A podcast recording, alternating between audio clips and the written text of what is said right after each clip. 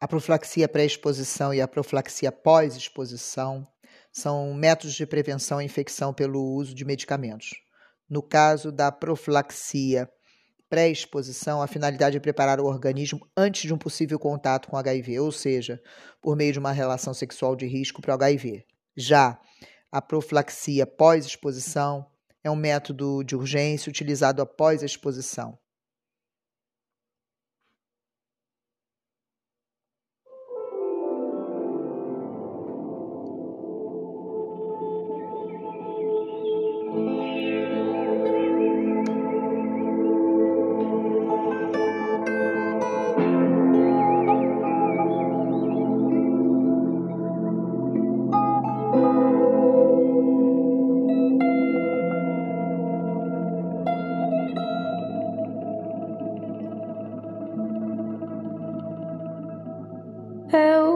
Cantar pra mulher guerreira, mulher feiticeira.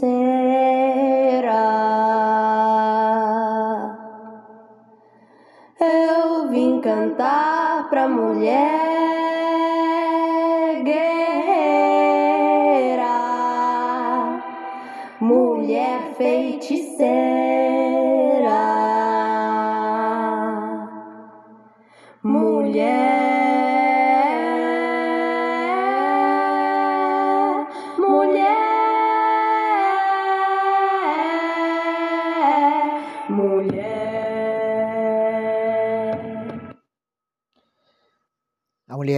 Agora, a última da entrevista da rádio de dezembro de 2021, é Maria Oleandra Alves.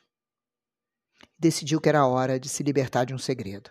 Durante o pré-natal de seu primeiro e único filho, hoje com 18 anos, ela havia descoberto a sorologia positiva para o HIV.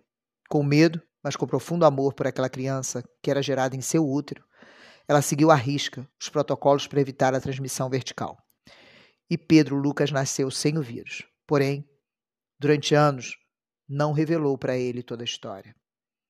Não tinha contado para o meu filho, diz Oleandra, pois me achava uma espécie de supermãe.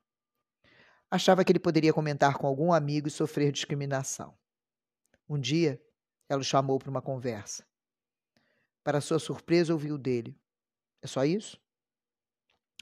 Aos 44 anos, o Leandro é hoje representante do movimento das cidadãs positivas no Ceará. Ela costuma dizer que a gente não vem a esse mundo a passeio e que tem muito a contribuir e vai deixar a sua história para quando não estiver mais aí. Ainda falta mais um passo no seu caminho de libertação: contar sobre a sorologia, sorologia para sua mãe. Ela se emociona sempre que fala. A mãe, que vive com diabetes e faz hemodiálise, no ano passado teve Covid e sobreviveu. É um segredo que quero me libertar dele. Já venho trabalhando há muito tempo sobre contar para ela. A partir desse momento, estarei livre para voar pelo mundo, diz Maria Leandra. Em Fortaleza, ela coordena as reuniões mensais em que participam cerca de 70 mulheres que vivem com HIV/AIDS. As cidades positivas compartilham espaço com a rede, as cidadãs positivas, desculpe, compartilham espaço com a Rede Nacional de Pessoas Vivendo com HIV/AIDS, RNP, no Ceará. Conversam sobre saúde mental, violência doméstica e autocuidado. Arrecadam e distribuem cestas básicas. Muitas delas ainda vivem no silenciamento quanto à sorologia positiva. Existe muito machismo. Achar que o homem tem que andar na frente e a mulher atrás, isso não existe. Temos que andar lado a lado, comenta Oleandra. No apoio a outras mulheres, ela deu novo sentido para a sua vida. As pessoas dizem que sou voluntária e não ganho nada para isso, mas o que eu recebo, um muito obrigado, não tem preço. Você imagina uma mulher de 44 anos que descobriu o HIV numa gravidez praticamente sozinha, porque eu não estava mais com o pai do meu filho. Eu olhei para um lado, olhei para o outro e pensei: o que eu vou fazer da minha vida? Com quem eu posso contar? Quem vai me apoiar? relembra Oleandra. Ela considera que dividir a sua história serve como motivação para que outras mulheres, outras pessoas entendam que é possível viver e viver bem com HIV. olhar para trás com 18 anos de sorologia e perceber que ela nunca se internou por conta do vírus é algo que ajuda a descobrir mais vida. E ajuda uma pessoa que descobriu e hoje pensa: será que eu vou morrer? Mulher com HIV tem direito de namorar e ser feliz, defende Oleandra. Ao mostrar a foto com seu namorado, com o filho, ela também constrói uma relação de apoio, respeito e amizade. Nesses dois anos, depois que contou, nunca aconteceu da gente brigar por alguma coisa e ele me culpar ou jogar nada na minha cara. As dificuldades cotidianas são superadas com o apoio da rede de cidadãs positivas, que adotam o lema: não soltar as mãos uma das outras. A gente tem que desmistificar que a descoberta do HIV é o fim. É o começo, sim, de um novo caminho. Olhando para trás, Oleandra percebe que hoje dá muito mais valor à vida. É uma outra maneira de olhar o mundo. Histórias como a de Oleandra, Rafaela, Vanessa, Jaqueline e Janice mostram que a vida de uma mulher com HIV, assim como a de qualquer mulher, tão singular que não dá para resumir. E aqui, finalizando, trazemos, no final da conversa com a médica Márcia Rachid, sobre os 40 anos da pandemia com a AIDS. Diz ela que não tem tempo de se preocupar com a morte. Aliás, ela traz essa frase de Herbert Daniel quando ele se preparava para fundar em 1989 o grupo Pela Vida o primeiro no Brasil voltado para reunir e acolher as pessoas que, como ele, viviam com HIV. Ele dizia que só tinha tempo para se preocupar com a vida, não somente a sua, mas daqueles que ainda estavam por vir. Herbert morreu três anos depois, em 1992. O que aprendeu Marcia Ratchid com ele é que se você investir na vida, ela terá um peso muito maior, independente do quanto ela vai durar. Histórias como a de Herbert Daniel foram reunidas por ela num livro, Sentença de Vida: Histórias e Lembranças. A jornada de uma médica contra o vírus que mudou o mundo, lançado em 2020 pela Máquina de Livros. Márcia Rachid foi formada em 1982 pela Universidade Federal do Estado do Rio de Janeiro, Unirio.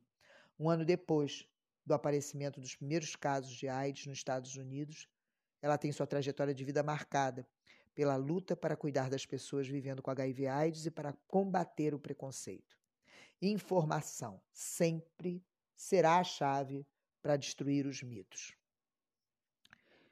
O título do seu livro, Uma Sentença de Vida, fez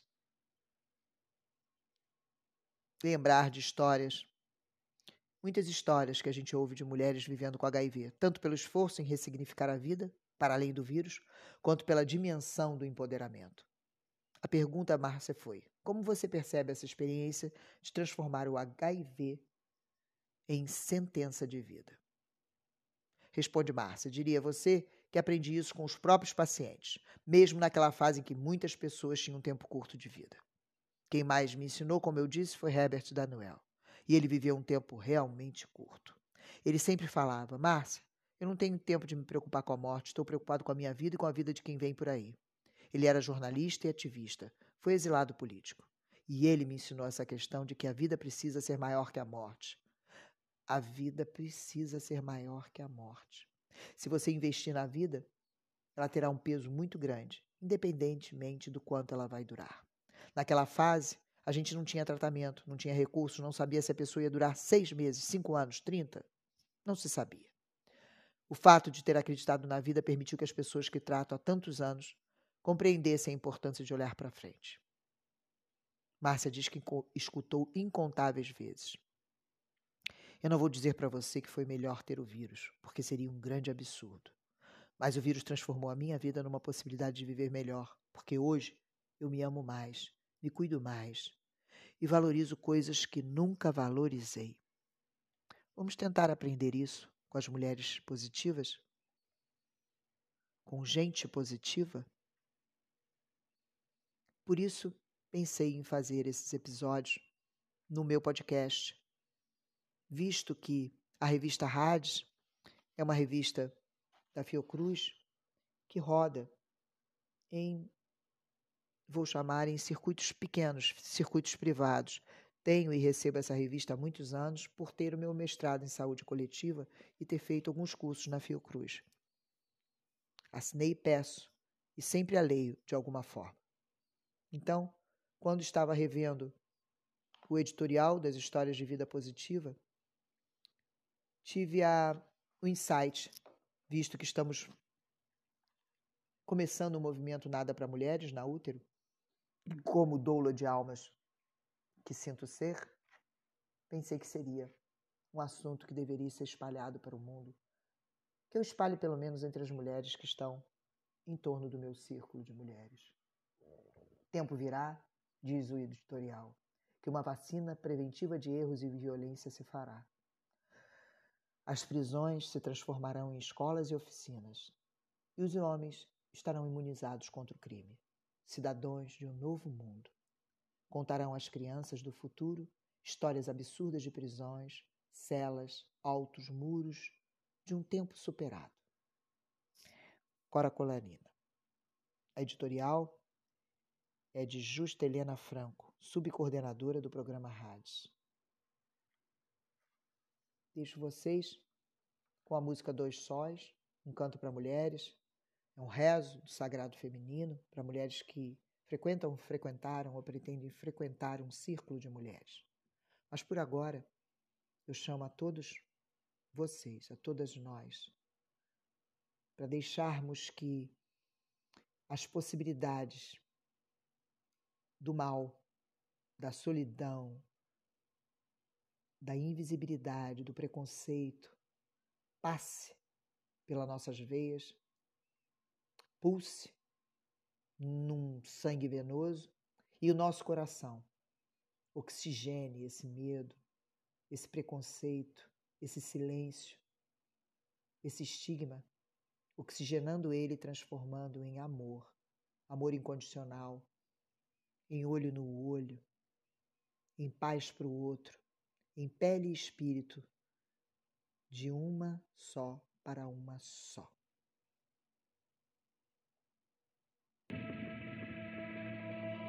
Eu chamo a força de todas as guardiãs, mulher de firmeza.